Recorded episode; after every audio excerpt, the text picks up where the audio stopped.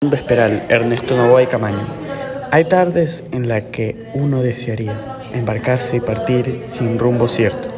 y silenciosamente de algún puerto, irse alejando mientras muere el día, emprender una larga travesía y perderse después en un desierto y misterioso mar no descubierto por ningún navegante todavía, aunque uno no sepa que hasta los remotos confines de los piélagos ignotos le seguirá el cortejo de sus penas y que al desvanecerse el espejismo desde la glucosa onda del abismo le tentarán